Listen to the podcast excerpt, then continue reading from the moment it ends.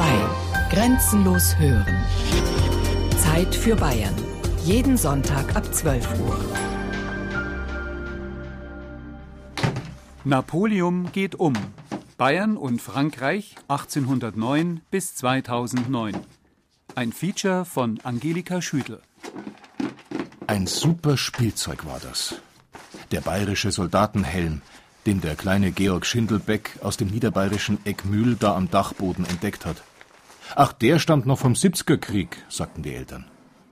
Später aber hat der Georg genauer hingeschaut und herausgefunden, dass den Helm schon sein Ur-Urgroßvater Matthias aufgehabt hat.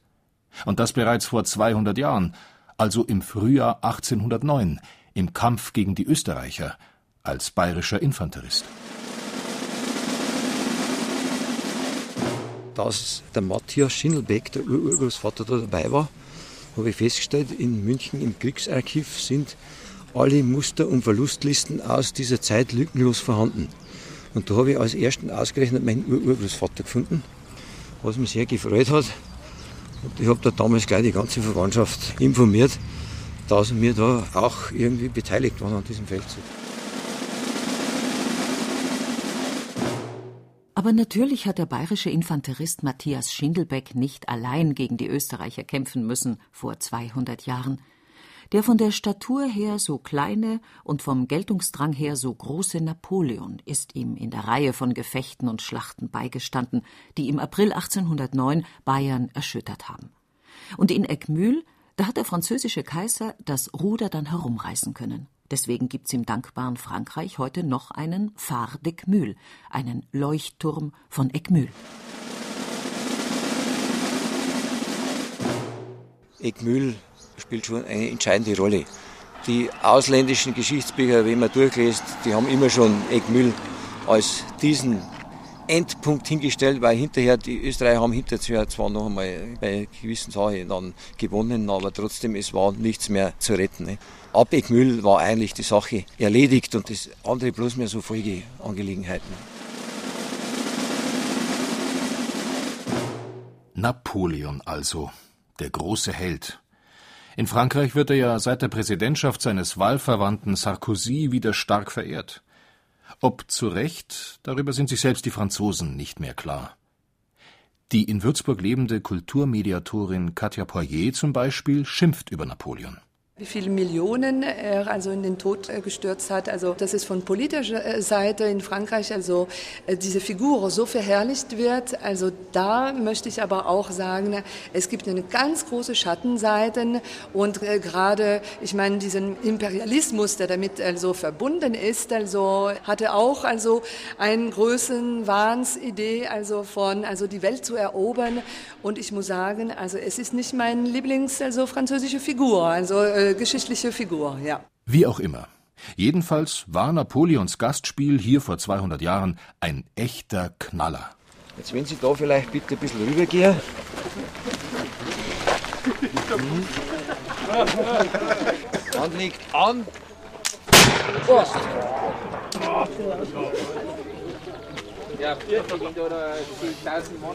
war jetzt ein bisschen schnell, ne? Also ja. man ist schneller als erwartet. Napoleon in Bayern. Nur ein kurzer Knall in der Geschichte oder ein Auftritt mit Nachhall?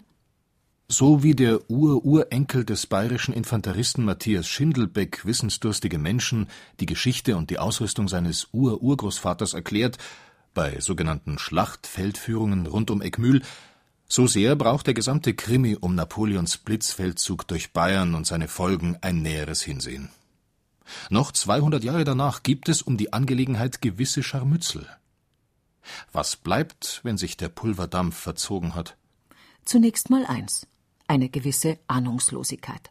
Zu erleben beispielsweise auf dem französischen Markt, der seit einigen Jahren in Regensburg jeweils ein dreitägiges Gastspiel einlegt. Da gibt es irgendeinen Cognac, der so heißt, oder? Napoleon. Zu sagen, wer das war, das ist vielleicht noch zu schwierig für den Anfang. Die Franzosen. Wer sind die Franzosen? Fragen wir doch das. Ja, wenn wir bloß Französisch könnten. Wir parla, parla, wir parla auch Deutsch. Nur auch. Moi, I speak French, c'est tout. no speak uh, Dutch. Non. Du tout. Uh, a little, un petit peu. Anglais, allemand, français, mélangé.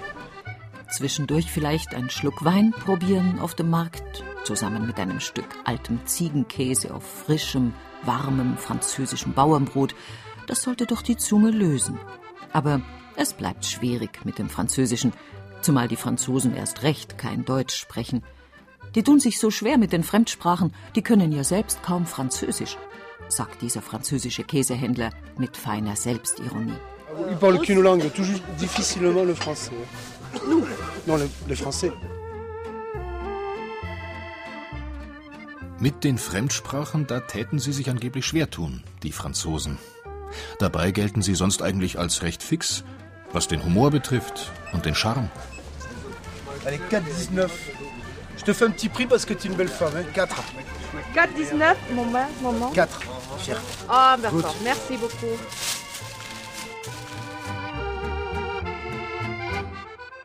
Er macht mir einen kleinen Preis, weil ich eine schöne Frau bin.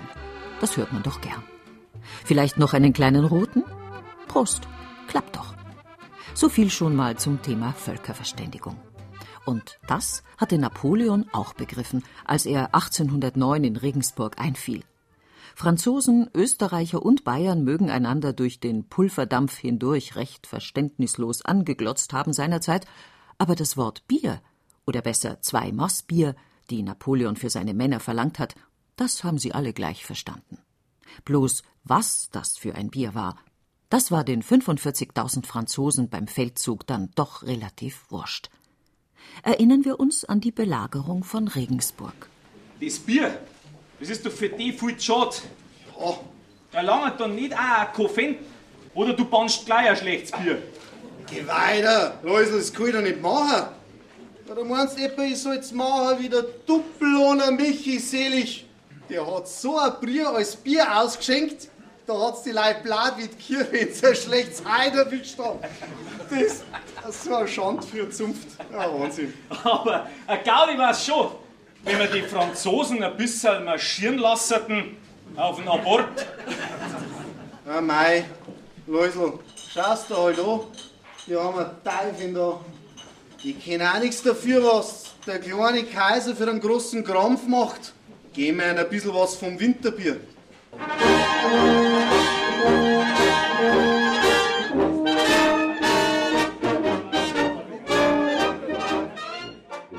Zur Erinnerung an diese List der Regensburger vor 200 Jahren haben sie zum Auftakt des Gedenkjahres 2009 einen Napoleon-Trunk gebraut. Ein recht herbes, starkes Bier. Und wenn man von dem zwei Intus hat, dann fällt auch die Erinnerung an die schweren Zeiten damals etwas rosiger aus. Obwohl, meint der Regensburger CSU-Landtagsabgeordnete Philipp Graf von Lerchenfeld, zwischen zwei tiefen Schlucken vom Napoleontrunk ein bitterer Nachgeschmack bleibt. Es ist immer gut, wenn man sich an Geschichte erinnert, aber Napoleon in Bayern zu feiern, ist eigentlich schon ein bisschen gewagt, wenn man sich überlegt, welches Unglück er über Bayern hereingebracht hat. 30.000 bayerische Soldaten mussten mit nach Russland ziehen, nur 3.000 sind lebend davon zurückgekommen. Und da muss man sich schon fragen, ob man ihn wirklich feiern sollte. Man sollte sich natürlich an die Geschichte erinnern, das ist ganz klar. Was glauben Sie, warum feiern die Bayern trotzdem und machen jetzt auch diesen Napoleon-Trunk und sind lustig und fidel? Also erstens ist es natürlich immer gut und in Bayern feiern wir einfach gerne. Und die zweite Sache ist, es ist natürlich gut, wenn man möglichst viel von dem Napoleon-Trunk trinkt, weil mit jedem Trunk vernichtet man einen Napoleon und rächt sich auf die Art und Weise für die vielen bayerischen Soldaten, die gefallen sind in Russland. Und auch der Geschäftsmann im Getränkemarkt, der den Napoleon-Trunk verkauft, ist nicht gerade gut auf den französischen Eroberer zu sprechen. Wenn uns der Napoleon vor 200 Jahren zusammenbombt hat oder zusammengeschossen hat und jetzt lassen wir ihn hochleben, finde ich nicht gut. Vielleicht soll man es vergessen, aber was da war. Schwer zu sagen. Immerhin vor 200 Jahren beim bayerischen Gastspiel, da hatte Napoleon noch seine relative Unschuld, meinen die Geschichtsexperten. Denn, so unter anderem der niederbayerische Militärhistoriker Markus Junkelmann, Napoleon war hier nicht der Aggressor, sondern er eilte seinen bayerischen Verbündeten gegen den Angreifer Österreich zu Hilfe. Sicher nicht uneigennützig, Aber trotzdem. In der Stadt Abensberg hat Napoleon das gegenüber den bayerischen Soldaten auch unmissverständlich formuliert. Tobias Hammerl hat rund um diese Ereignisse, die den Auftakt des bayerischen Napoleon-Abenteuers bildeten, eine Ausstellung in Abensberg konzipiert. 20. April trifft Napoleon Bonaparte in Abensberg ein. Er hält zunächst einmal einen Rapport, informiert sich über die Lage, reitet dann durch die Tore hinaus, inspiziert die bayerischen Truppen und hält dann vor den Toren der Stadt eine Rede an die bayerischen Soldaten. Er verspricht den Bayern, dass sie also in wenigen Tagen in Wien sein werden. Das genügte aber nicht. Jeder Bayer bekam trotzdem vor der Schlacht am 20. April noch zwei Maß Bier, damit auch der Kampfesmut entsprechend gesteigert wurde. Am 20. April greifen dann zwei bayerische Divisionen die Österreicher an. Die zweite Division, die Division Wrede, greift bei Biburg an, erzwingt dort unter Artilleriefeuer den Abendsübergang und schafft es schließlich sogar am selben Tag noch Pfeffenhausen zu erobern. Also eine wirklich großartige Leistung der einfachen Soldaten. Aber auch wenn Napoleon in Abensberg den Retter gab, für die Bevölkerung war das Ganze ein Drama. Und zwar keins von der komödiantischen Art. Auch diesen Aspekt zeigt die Ausstellung, die Karin Pindel in Abensberg mitkonzipiert hat kann man zum Beispiel sehen Einquartierungslisten, denn eine der Hauptauswirkungen waren ja nicht die Kriegsschäden an sich, die eigentlich viel weniger stark waren, als man vielleicht erwarten könnte. Es sind ein paar österreichische Husaren herangeritten 1809 und haben die Stadt gefeuert. Das hat dann eine Schlafzimmerscheibe und ein Gartentor zerstört. Aber viel schlimmer für die Bevölkerung waren die Einquartierungen. Da waren teilweise über 100 Soldaten, junge Männer, die natürlich aufgeheizt waren und die Menschen schlecht behandelt haben, die Essen, Nahrungsmittel, Getränke verlangt haben. Und das ist den Menschen in Erinnerung geblieben.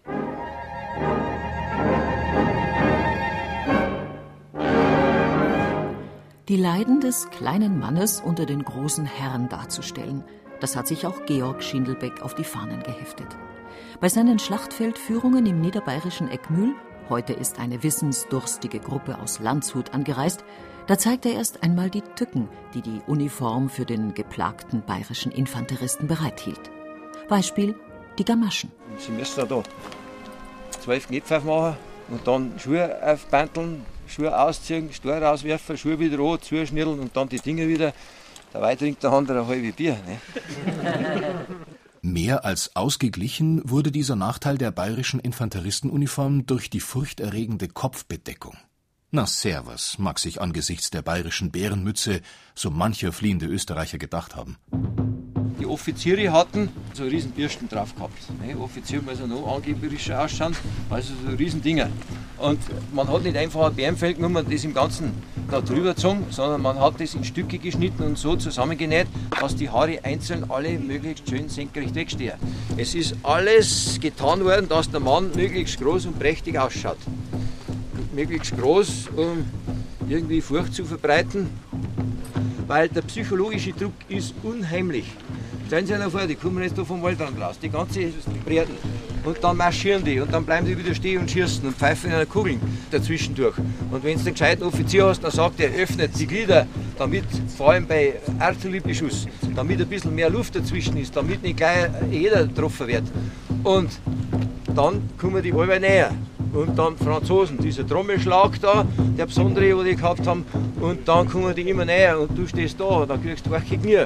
Und dann heißt es Bajonett pflanzt auf und dann geht's dahin und dann marschierst und die kommen auf dich zu, unerschütterlich. Wenn einer umfällt, dann wird von hinten her wieder aufgefüllt und du siehst überhaupt keine Möglichkeit, kein Anzeichen, dass die irgendwie da nachlassen dann kriegst du ein kaltes Knack, schmeißt das Klumpig und haust ab. Über den Gramm, da kann die sogar noch über den Gramm da einen Sprung um mich hupfen, das will ich sonst nicht zusammenbringen. Das ist eine enorme psychologische Wirkung dann. Die bayerischen Bärenmützen-Sturschädel und die französischen Blitzmanöver. Eine Kombination, die sich in Eckmühl als unschlagbar erweisen sollte, trotz der zahlenmäßigen Überlegenheit der Österreicher.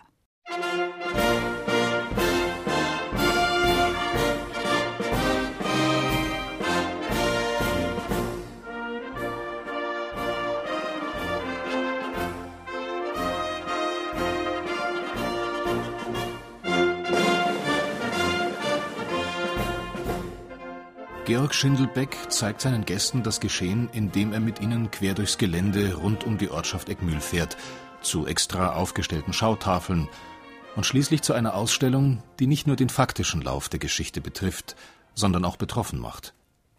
Auf einem halb Fußballfeld großen, zerwühlten Stück Erde liegen verrostete Teile von Kanonenkugeln, zerlumpte einzelne Schuhe, eine Feldflasche, eine Brille.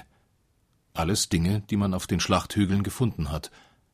Dazu ertönen die verstörenden Geräusche des Kriegsgeschehens vor 200 Jahren.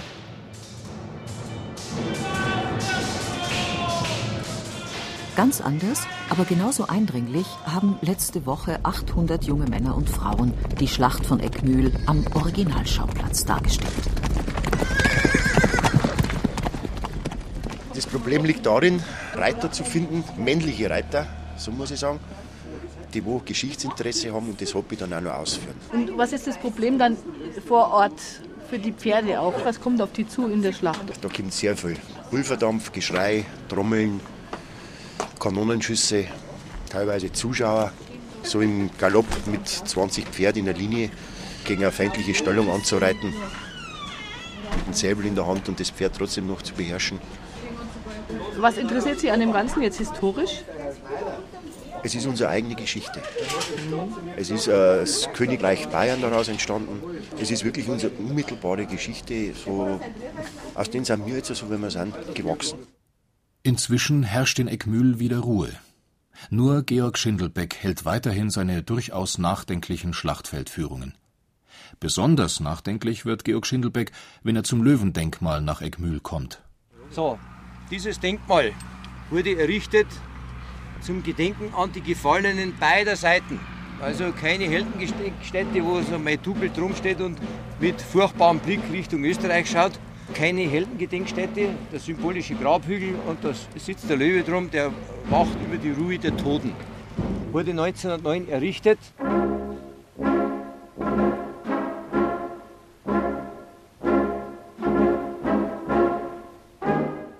Vor 100 Jahren also haben die niederbayerischen Honoratioren schon geahnt, dass Kriegsschuldfragen womöglich schwer zu beantworten sind und drum klugerweise lieber nur der in jedem Fall beklagenswerten Opfer gedacht.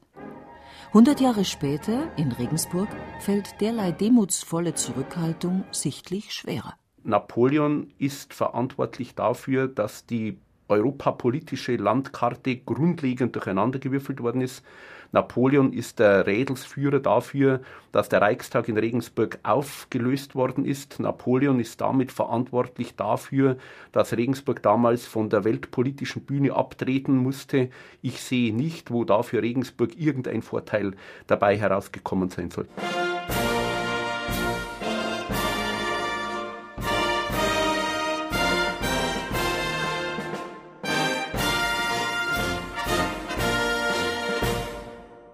Napoleon also allein der Böse, der schwarze Mann, der Übeltäter. In den Augen von Regensburgs Kulturreferenten Clemens Unger ist er das. Drum hat er auch im Regensburger Stadtteil Stadt am Hof eine Inschrift einmeißeln lassen. 1809 Schreckenstage durch Napoleon zum Gedenken an die Opfer 2009 steht darauf. Freilich hat Unger das listig angestellt. An dem Tag, an dem ein Napoleon-Darsteller 200 Jahre später bei einem historischen Ritt quer durch halb Bayern zum zweiten Mal über die steinerne Brücke kommend nach Stadt am Hof einreitet, da ist die Inschrift, die ihn zum Buhmann macht, noch gar nicht da. Sie wird erst am Abend desselben Tages angebracht. Aber nochmal zurück zu den Fakten. Historiker, wie zum Beispiel Thomas Schuler, der den Napoleon-Ritt begleitet hat, halten die Inschrift so für falsch. Da gibt es aus historischer Sicht überhaupt keine Diskussion. 1809 hat Österreich einen Angriffskrieg auf Bayern gemacht. Es gab Pläne, ganz Bayern wie schon 1805 zu annektieren. Und diese Beschießung und teilweise Zerstörung Regensburgs, zu der wäre es nie gekommen, wenn die Österreicher nicht in Bayern einmarschiert wären. Also die Franzosen haben mit Teilen der bayerischen Artillerie Regensburg beschossen. Die Österreicher haben sich in Regensburg verschanzt und Stadt am Hof wurde von der österreichischen Artillerie in Brand geschossen. Also mitten in den Rückzug hinein sozusagen. Durch Napoleon. Diese einseitige und nebenbei bemerkt auch stilistisch fragwürdige Schuldzuweisung hat dafür gesorgt, dass in Regensburg, ja in Bayern, noch 200 Jahre nach dem Einmarsch des genialen Feldherrn die Fetzen fliegen. Der bayerische Generalkonservator Egon Johannes Greipel spricht von einem Patzer der Stadt Regensburg. Der französische Konsul in Bayern, Stéphane Visconti, drückt sich vornehmer aus, ein Fauxpas sei das. Das Parlament der im Ausland lebenden Franzosen hat inzwischen einen offenen Brief an den Regensburger Oberbürgermeister Hans Scheidinger gerichtet, mit der Bitte, die Angelegenheit doch zu regeln. Am eindringlichsten aber formuliert Katrin Hummel ihre Nöte durch Napoleon. Sie ist nicht nur seit 20 Jahren Mitglied der Deutsch-Französischen Gesellschaft in Regensburg, sondern auch Gästeführerin und möchte die Inschrift am liebsten vor ihrer Klientel verstecken. Wir arbeiten für eine Verständigung zwischen Franzosen und Deutschen. Wir sind so engagiert, wir tun so viel, wirklich. Und ich bin traurig. Ich bin traurig, dass diese Geschichte, diese Hinschrift nach 200 Jahren, wir suchen einen Schuldigen, wir sind noch so weit. Also ich bedauerte das sehr. Natürlich, es gibt viel wichtigere Dinge, aber es geht um Respekt der Geschichte, es geht um Respekt von Menschen und es ist schon sehr wichtig, ja. Und ich denke, Regensburg, also es ist nicht wert, also der Stadt Regensburg als Weltkulturstadt, nein. Aber letztlich ist es ja kein Wunder. Schließlich hat Napoleons Auftritt in Regensburg schon vor 200 Jahren peinlich und stotternd begonnen, wie der Regensburger Historiker Konrad Maria Färber erklärt. Also der ganz ungewöhnliche Aspekt, der kriegsgeschichtlich hochinteressant ist, dass die Österreicher die sich in der Stadt Regensburg verschanzt hatten, die Stadttore geschlossen, die Zugbrücken hochgezogen hatten und die anrückenden Franzosen vor einer mittelalterlichen Festungswall standen, der sich als unüberwindliches Hindernis zunächst herausgestellt hat. Es ist noch erstaunlicher, wenn man bedenkt, dass bereits zu diesem Zeitpunkt der Stadtgraben, dass da Gemüsegärten angelegt waren dass die Wehrgänge der Stadtmauer an Handwerker vermietet waren und dass der Fürst von Thun und Taxis vor dem Graben befindlichen Wall eine Allee hat anpflanzen lassen für Sonntagsspaziergänge. Also eine Spitzwegidylle im Grunde genommen, die jetzt in Kontrast zur rauen Wirklichkeit stand. Die Franzosen waren auf eine Erstürmung einer mittelalterlichen Stadt gar nicht eingestellt, hatten natürlich keine Sturmleitern dabei, das war ja längst passé, das war ja vielleicht noch im Dreißigjährigen Krieg üblich.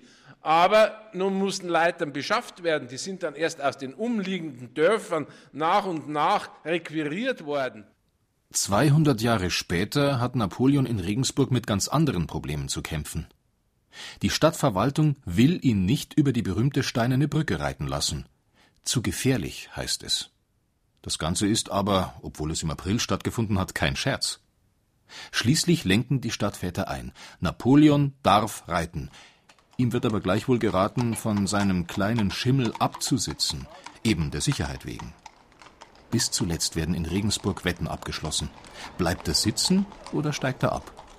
Aber die Zweifler haben Napoleon schlecht gekannt. Ich steige nicht ab, auf keinen, keinen Fall. Napoleon-Darsteller Peter Maurer findet die Regensburger Bedenken un peu ridicule, ein bisschen lächerlich. Was ihm dagegen gut gefällt, ist die allmählich aufbrandende Begeisterung der Regensburger Bevölkerung, aber auch deren Nachdenklichkeit. Toll, Erlebnis, finde schön. Bayern verbündet mit Napoleon gegen die Österreicher, da waren die Österreicher drin. Und Zehntausende von Toten, das ist unglaublich. Das schaut so idyllisch aus, da die Uniformen. Und in Wirklichkeit war es so grausam damals. Liebe Bürger, vor allem von Stadt am Hof, herzlichsten Dank für euren tollen Empfang. Es ist bei weitem die größte Zuschauermenge, die wir auf dem bisherigen Weg hatten, obwohl wir bis gestern auch in Landshut, in Ingolstadt, in Vohburg, in Schierling, Eckbühl, in diesen ganzen Tagen herzlichst empfangen wurden. Und ich freue mich jetzt als Darsteller von Napoleon unheimlich, wenn ich diese Menschenmenge und diese Begeisterung sehe. Herzlichen Dank, das hätte ich nicht erwartet.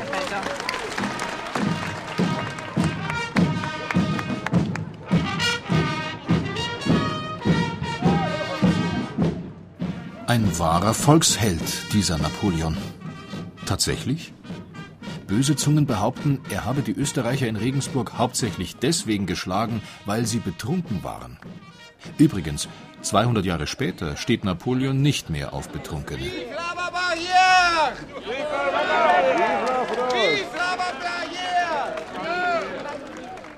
Vorsicht, da kippt leicht was. Schließlich soll aus dem historisch nachempfundenen Napoleon-Ritt quer durch Bayern ja keine Volksgaudi werden, sondern die Menschen sollen dadurch etwas über damals und gleichzeitig für die Zukunft lernen. Und das auf unterhaltsame Weise. Darum doziert Historiker Markus Junkelmann auch in voller Chevaux-Léger-Uniform und vom Pferd aus. Natürlich ist uns allen bewusst, dass die Ereignisse vor 200 Jahren für die betroffenen Leute, weder für die Soldaten noch für die Zivilisten, ein Volksfest waren, sondern eine bittere und tragische Angelegenheit. Große Teile der Gebäude sind den Kämpfen zum Opfer gefallen und es lagen hier Hunderte und Aberhunderte von Leichen herum, Tausende von Verwundeten mussten versorgt werden, Obdachlose. Das Elend, das der Krieg mit sich zu bringen pflegt, wie das Napoleon dann auch den betroffenen Bürgern etwas lakonisch erklärte mit dem Satz C'est la guerre. Das ist eben der Krieg. Und es ist, denke ich, bei solchen Anlass aber müßig, sich jetzt in Schuldzuweisungen zu ergehen. Es ist etwas üblich geworden, hier Napoleon für jeden Blutstropfen verantwortlich zu machen, der vor 200 Jahren vergossen wurde. Sicher war Napoleon nicht gerade der große Friedensfürst. Er war ein Machtmensch und das Erobern lag im Blut. Wir dürfen aber nicht übersehen, dass bis dahin eigentlich alle seine Kriege Verteidigungskriege waren. So gesehen wäre ja alles klar. Napoleon war nicht nur der Böse. Im Fall Eckmühl hat er sogar die von seinen Soldaten niedergebrannte Schnitzelmühle wieder aufbauen lassen. Andererseits hat er das kaputte Stadt am Hof und das teilzerstörte Regensburg sauber sich selbst überlassen, vielleicht weil er hier wohl das einzige Mal in seiner Laufbahn verletzt wurde und lieber die Österreicher kurz darauf bei Wagram in Grund und Boden geschlagen. Wieder andererseits hat er dann die Tochter des österreichischen Kaisers geheiratet. Und nochmal andererseits mochten ihn die verbündeten Bayern dann plötzlich nicht mehr. Napoleon war jetzt eben halt doch der Böse, und drum baute Ludwig I. seine Befreiungshalle nach Kelheim. Weg mit dem Despoten, sagten auf einmal alle. Noch heute kämpft Gästeführerin Ernie Christel mit diesen peinlichen Launen der Geschichte. Der historische Zickenkrieg ist den heutigen Touristen nur schwer zu vermitteln. Ich freue mich jetzt schon auf nächsten Montag. Da habe ich eine französische Gruppe und von meinem Französisch ganz abgesehen muss ich Ihnen erklären, wieso wir hier ein Denkmal haben, das den Sieg über Napoleon feiert, wo Bayern ja jahrelang ja Verbündeter Napoleons war. Das ist eben so die Geschichte, ja, wo die Bayern gerade noch zehn Tage vor der Schlacht bei Leipzig die Seiten gewechselt haben und eben dann aufgesprungen sind auf die Allianz gegen Napoleon. Schon schwierig. Aber wäre das nicht eigentlich die Gelegenheit, auch mal nachdenklich über die Geschichte zu reden und Diskussionen zu begrüßen? In jedem Fall ist eines klar. Mit der Liebe und Bewunderung zum französischen Kaiser Napoleon allein kommen wir nicht weiter, denn die Herren Eroberer sind wankelmütig. Halten wir uns also lieber ans französische Volk und studieren den Genius einer Mentalität, die ihresgleichen sucht.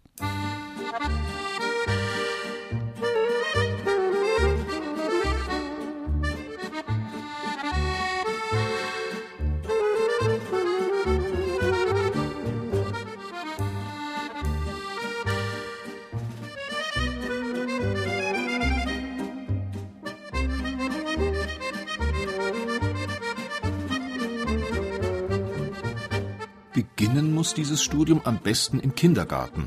Sonst fällt es schwer herauszufinden, was den Franzosen über das Baguette, Basken, Mützen und Rotweinklischee hinaus für eine ganz besondere Liebenswürdigkeit zu eigen ist. Donc c'est mon petit hérisson.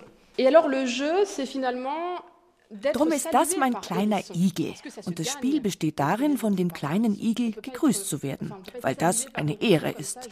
Wenn ein Kind dann sagt, Bonjour, je m'appelle Denis, dann wird der Igel ihn sehen und antworten, Bonjour, Denis.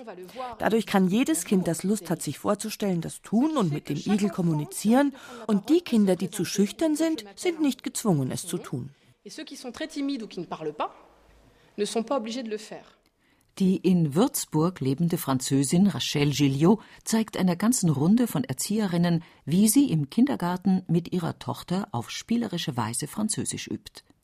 Bei der groß angelegten Fortbildungsveranstaltung des Bezirks Unterfranken werden aber auch Vorträge angeboten oder Seminare mit dem großen Ziel, Bayern und Frankreich, ausgehend von ihrer gemeinsamen Geschichte, näher aneinander zu rücken erklärt die unterfränkische Partnerschaftsbeauftragte Alice Heller. Wahrscheinlich ist Unterfranken schon einer der Bezirke, der die meisten Partnerschaften unterhält. Wir haben 38 Kommunalpartnerschaften mit der Partnerregion Departement Calvados und weitere 50 Kommunen in Unterfranken, die in Restfrankreich verschwistert sind, also rund 90 Gemeinden.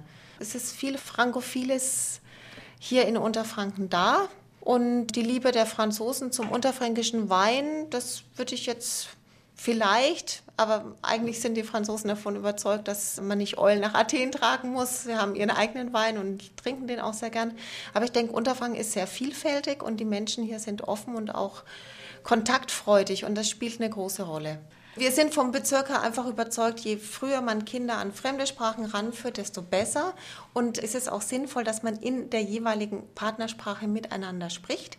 Wenn wir über Englisch miteinander kommunizieren müssen, Englisch ist eine Weltsprache, ist notwendig, aber es bleibt auch viel verloren. Das merkt man ja selbst, wenn man eine Fremdsprache spricht, ist man immer nur ein Teil seiner selbst. Man kann nicht, wenn man nicht sehr gut spricht, nicht alle Witze machen, die man, der Sprachwitz geht verloren, der Wortwitz etc. Und es ist sehr wichtig, sich zu begegnen in der jeweiligen Partnersprache. Und je kleiner, desto besser, desto mit emotionaler Bindung kommt man an die Sprache.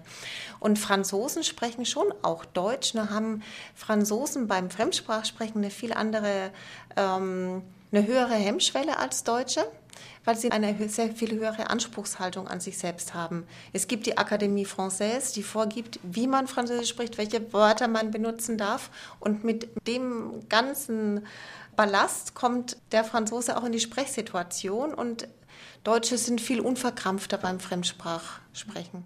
Um Lehrern und Erziehern in ganz Unterfranken so gut wie möglich zu helfen beim Französischunterricht mit allen Sinnen, hat der Bezirk Unterfranken auch eine riesige französische Mediathek aufgebaut. Un petit pouce qui danse, un petit pouce qui danse, un petit pouce qui danse, ça suffit pour s'amuser. Diese Mediathek umfasst rund 400 Medien, das heißt Bücher, französische Kinderbücher, französische Kinderliederkassetten, CDs, Spiele und auch Lehrmaterial, Lehrbuchmaterial von verschiedenen Verlagen, die sich darauf spezialisiert haben. Il y a trois oiseaux sur mon arbrisseau, trois beaux oiseaux sur mon arbrisseau, et si l'un s'envole, s'envole avec le vent. Il y a deux oiseaux sur mon arbrisseau, il y a deux oiseaux sur mon arbrisseau.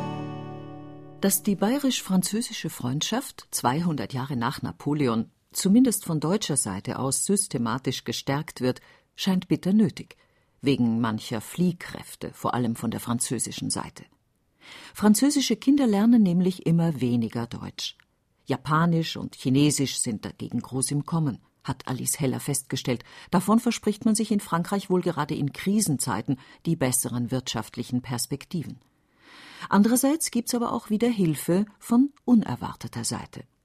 So hat zum Beispiel die in Frankreich äußerst populäre Band Tokyo Hotel bei der französischen Jugend wieder zu mehr Interesse für die deutsche Sprache geführt. Aber auch in Bayern und speziell in Bayern wird so manches unternommen, um den Kindern den Französischunterricht zu vermiesen. Der übergroße Wert, der bei uns auf die Rechtschreibung und Grammatik gelegt wird, muss Frust erzeugen, stellt Katja Poirier fest, geprüfte deutsch-französische Kulturmediatorin Übrigens ein Beruf, der eine unterfränkische Spezialität darstellt meine Tochter, die hier also deutsch-französisch aufwächst, sie ist in der Rechtschreibung besser als ihre gleichaltrigen Cousinen in Frankreich. Und das sagt alles dazu. Und die Orthographie hat sie hier gelernt. Also das heißt, hier sind die Ansprüche sehr hoch. Was schade ist, das Ergebnis ist, dass die Kinder Französisch ein paar Jahre führen und meistens abwählen. Und selbst bei den Anmeldungen, also ist Französisch absolut an, also es ist eine Katastrophe, also am Schwinden die Zahlen. Auch in Regensburg, das in diesen Tagen den 40. Geburtstag seiner Städtepartnerschaft mit Clermont-Ferrand in der Auvergne feiern konnte, merkt man, wie schwer es im Jahr 2009 ist, die aufgebauten Kontakte festzuhalten. Sagt zumindest der Schulleiter des Regensburger Goethe-Gymnasiums, Franz Feldmeier. Es ist ein bisschen schade, dass es mit Clermont-Ferrand hier nicht mehr klappt auf gymnasialer Ebene. Irgendwie ist da die Verbindung abgerissen. Das wäre natürlich wünschenswert. Wir haben uns gerade gefragt, der Herr Voss vom Müller-Gymnasium, wie man das wieder aktivieren könnte. Äh, man müsste irgendwie an, an Schulvertreter einfach rankommen. In, in, vielleicht klappt das jetzt dann, ich werde mal schauen. Und ob vielleicht jetzt äh, jemand beim Essen mit dabei ist aus dem Schulverwaltungsbereich oder einer der Schulleiter über die Grundschulen hinaus, dass man da wieder was anleiern könnte, denn das wäre eigentlich schon wichtig. Es ist schade, dass äh, gerade Clermont-Ferrand die älteste Partnerstadt. In allen anderen Städtepartnerschaften läuft es eigentlich schulmäßig soweit ganz gut. Dabei war der Festakt zum 40. Jubiläum der Städtepartnerschaft im Alten Rathaus in Regensburg an sich so harmonisch. Und wenn das auch in Zukunft gelingt, Kinder für Partner zu interessieren, dann ist mir auch um die Zukunft unserer Partnerschaft mit Clermont-Ferrand nicht Angst. Die Übersetzungs- und Verständigungsschwierigkeiten bei der Ansprache von Clermont-Ferrands Bürgermeister Serge Godard dagegen waren wieder symptomatisch für die etwas stotternden bayerisch-französischen Beziehungen im Allgemeinen. Merci, euh, Hans, de nous avoir euh, invités et nous avons répondu bien volontiers à cette invitation qui nous a fait grand plaisir et les 12 heures, les quelques 12 heures de route et de voiture qu'il faut faire pour arriver jusqu'à Regensburg ne sont rien en regard de la récompense qui est de celle d'arriver dans une ville magnifique. Ja. Äh, äh, noch einmal vielen Dank, lieber Hans, lieber Kollege, äh, für Ihre Einladung. Äh, wir haben eine Reise von 12 Uhr gemacht, aber das ist nichts, wir sehr, sehr, sehr schön angefangen, empfangend und wir sind sehr bedanken. Das läuft noch nicht optimal, um es mit französischer Politesse zu formulieren. Aber während sich die französischen Gäste im alten Rathaus noch abmühen mit der deutschen Sprache, klappt wenige Meter Luftlinie davon entfernt die Verständigung beruhigenderweise schon viel besser. An der Universität Regensburg sind nämlich Studenten aus ganz Deutschland und Frankreich vereint beim europaweit einmaligen Studiengang Deutsch-Französische Studien. Entwickelt hat ihn der Regensburger Romanist Professor Jochen Mecke. Ja, also der Studiengang ist einzigartig, den gibt es sonst nirgendwo in Europa, weil er gleichzeitig also international ist. Das heißt, deutsche und französische Studenten studieren gemeinsam das Studium zusammen, die Hälfte in Deutschland, die Hälfte in Frankreich. Dann ist er interdisziplinär. Das heißt, die Studenten studieren zu Deutschland, Frankreich in verschiedenen Fächern, also Wirtschaftswissenschaften, Jura, internationales Recht, natürlich in der Romanistik auch und in der Politikwissenschaft. Und dann ist der Studiengang mit einem Doppeldiplom ausgezeichnet. Das heißt, die Studenten erhalten ein französisches und ein deutsches Diplom und sie bekommen gleichzeitig noch ein Diplom von der Deutsch-Französischen Hochschule. Und alle Studenten erhalten während der Zeit ihres Auslandsaufenthaltes, egal ob sie Praktika machen oder ob sie studieren, erhalten sie ein zusätzliches Stipendium.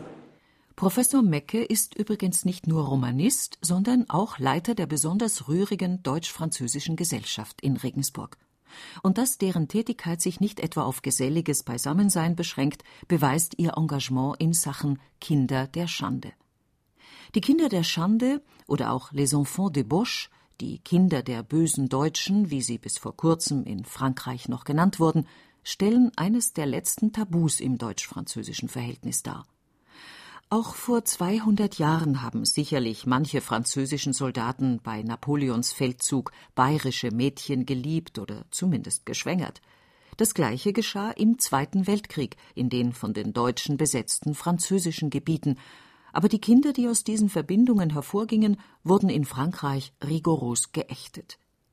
Die deutsch-französische Gesellschaft in Regensburg setzt sich erfolgreich dafür ein, dass diese inzwischen natürlich längst erwachsenen sogenannten Kinder der Schande endlich anerkannt werden und ihre französische Staatsbürgerschaft erhalten, wie William Valguière. Il faut se replacer dans le contexte des années 50, contexte de guerre froide. Man muss sich in den Kontext der 50er Jahre zurückversetzen, den Kontext des Kalten Krieges. Die Geschichte mit Berlin war nicht alt und es gab ein sehr starkes Ressentiment gegen die Deutschen, gegen die Wiederbewaffnung der Deutschen. Und es stimmt, dass die kommunistisch regierten Städte viel Propaganda gegen die Deutschen machten. Aber das war eben der Zeitgeist.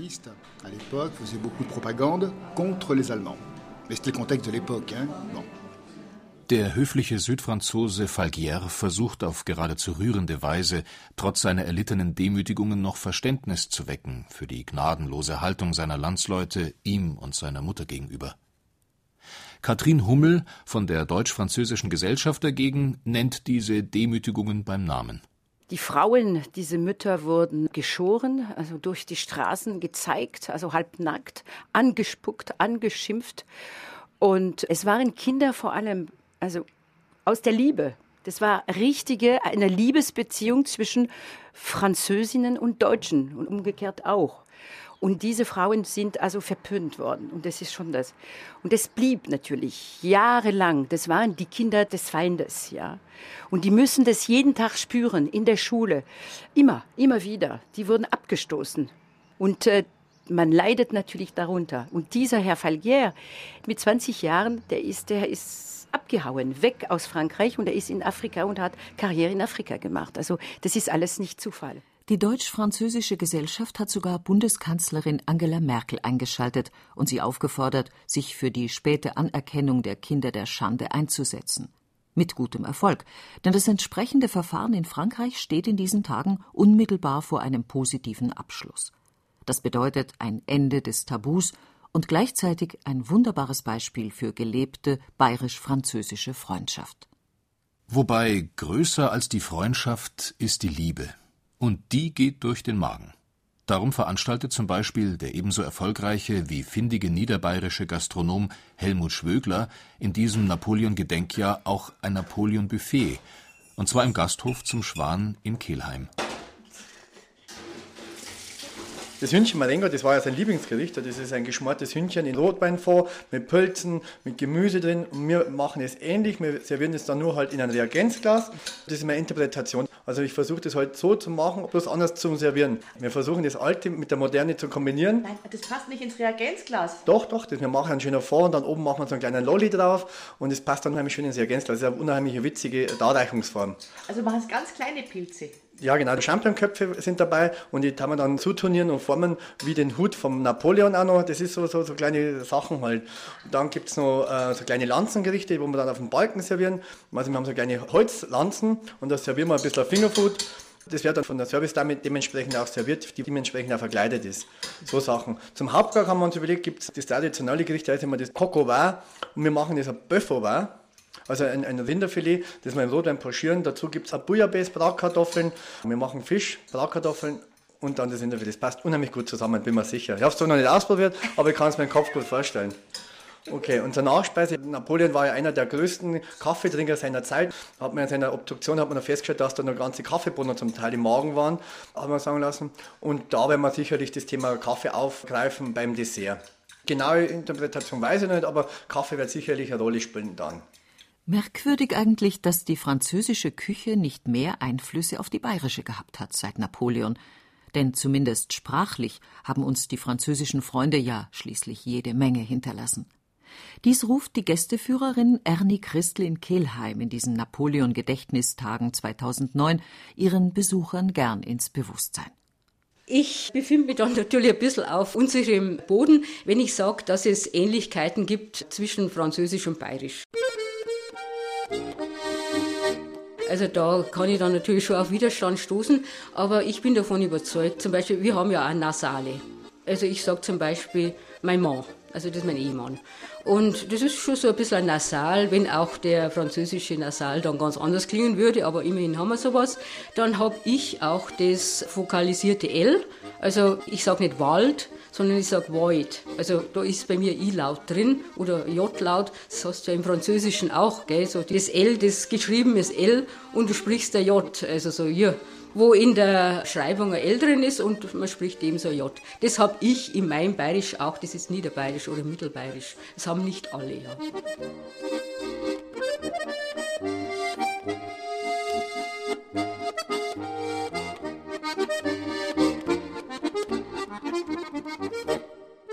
Und was man dann noch hat, auch, ja, die Sprachmelodie eben. Der Bayer spricht ja nicht wie der Norddeutsche, äh, äh, jedes Wort einzeln, staccato ein bisschen, der bindet ja rüber. Das ist typisch und man hat auch nicht bei jedem Wort so einen Stopp und dann so einen Kehlverschlusslaut, sondern das geht ineinander über. Und der Bayer behaucht auch die Laute wie P und T und K, sagt der, der Bayer nicht K, also der spricht kein H dabei. Das ist auch typisch und das ist auch typisch französisch. Ein Tee, ja, gibst du einen Tee. Also da habe ich kein Haar dabei. Le Tee, ja, da habe ich auch nicht das, das Haar, ja. Unterschiede muss man natürlich auch sehen. Das ist das berühmte bayerische, wenn ich immer sage, merci dir. Merci dir, das ist das, das französische merci. Und es klingt schon ein bisschen spritziger, das Merci. Und vor allem wird es auch auf der letzten Silbe betont, typisch französisch, während der Bayer ja auf der ersten Silbe betont, wie auch das berühmte Canapé und Canapé.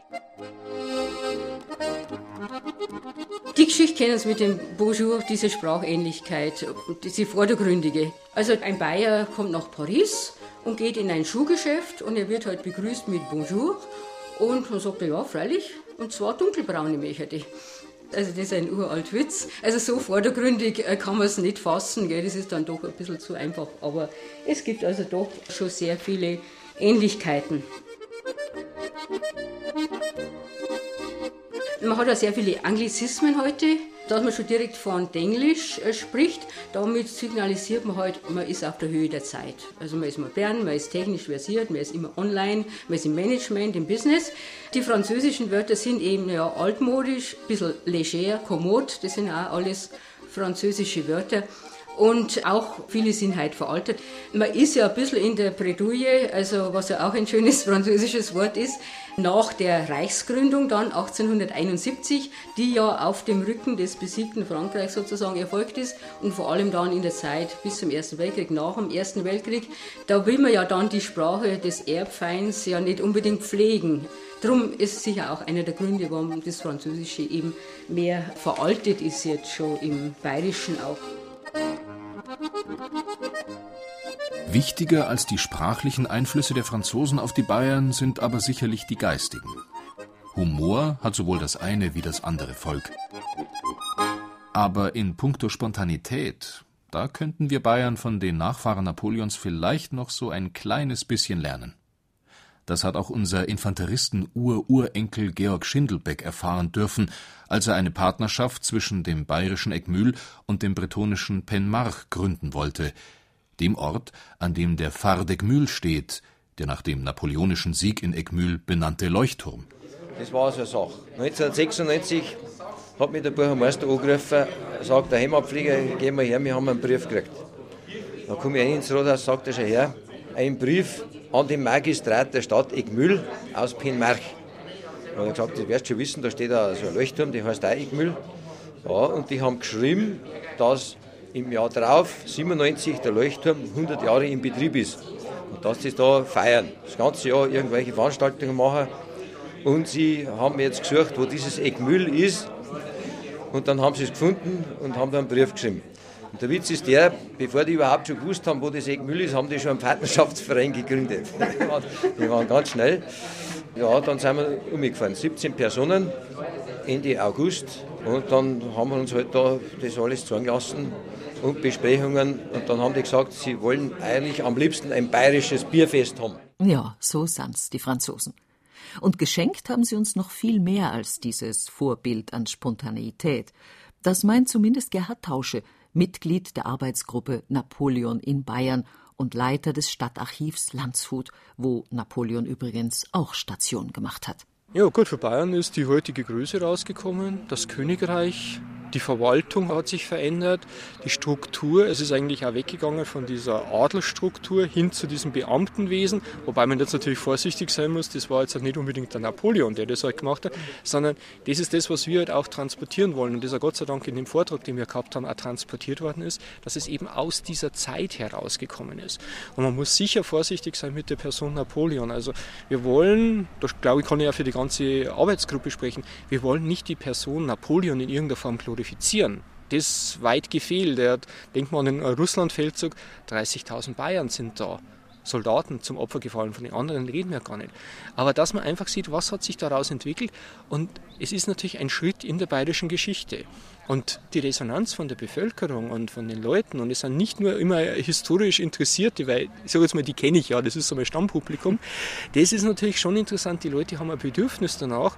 Und was halt vor 200 Jahren geschehen ist, dass man sagt, das ist also noch eine Auswirkung, die Einteilung der Regierungsbezirke oder die Verwaltung, dass man da eigentlich so ein bisschen einen Geschichtsüberblick über das bekommt. Napoleon sei Dank. Zu Altbayern ist Neubayern gekommen, Franken und Schwaben. Und dieses neue große Bayern wurde tatsächlich nach französischem Vorbild zentralistisch gegliedert. Ein Paradox, denn als Bundesland vertreten wir im Brustton der Überzeugung den Föderalismus. Hierzulande herrscht aber tatsächlich auch 200 Jahre nach Napoleon noch ein straffer Zentralismus. Sehr zum Leidwesen gerade der Schwaben und Franken. Aber egal, damit kann man leben. Der Alltag mag zentralistisch sein, Hauptsache, er ist nicht militaristisch. Und so zieht auch am Ende Georg Schindelbeck, der Ururenkel des bayerischen Infanteristen Matthias Schindelbeck, welcher vor 200 Jahren mit Napoleon gegen Österreich durch Bayern marschiert ist, seine historische Uniform ganz gern wieder aus.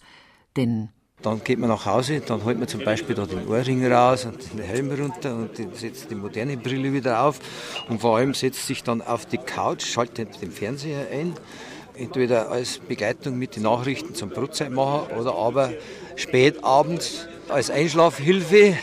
Da stellt man dann irgendeinen Blödensinn da ein, wo man mit Sicherheit einschläft. Es ist schon insgesamt angenehmer heutzutage, ne? die medizinische Versorgung. Und es war absolut, absolut verdammenswert, was da damals gelaufen ist. Die hohen Offiziere haben ihre Ärzte dabei gehabt, die niederen Offiziere zum Beispiel schon gar nicht. Man hat die liegen lassen, es war verboten, denen zu helfen, sonst wäre das ganze Geschehen durcheinander gekommen. Ne? Die hat man liegen lassen.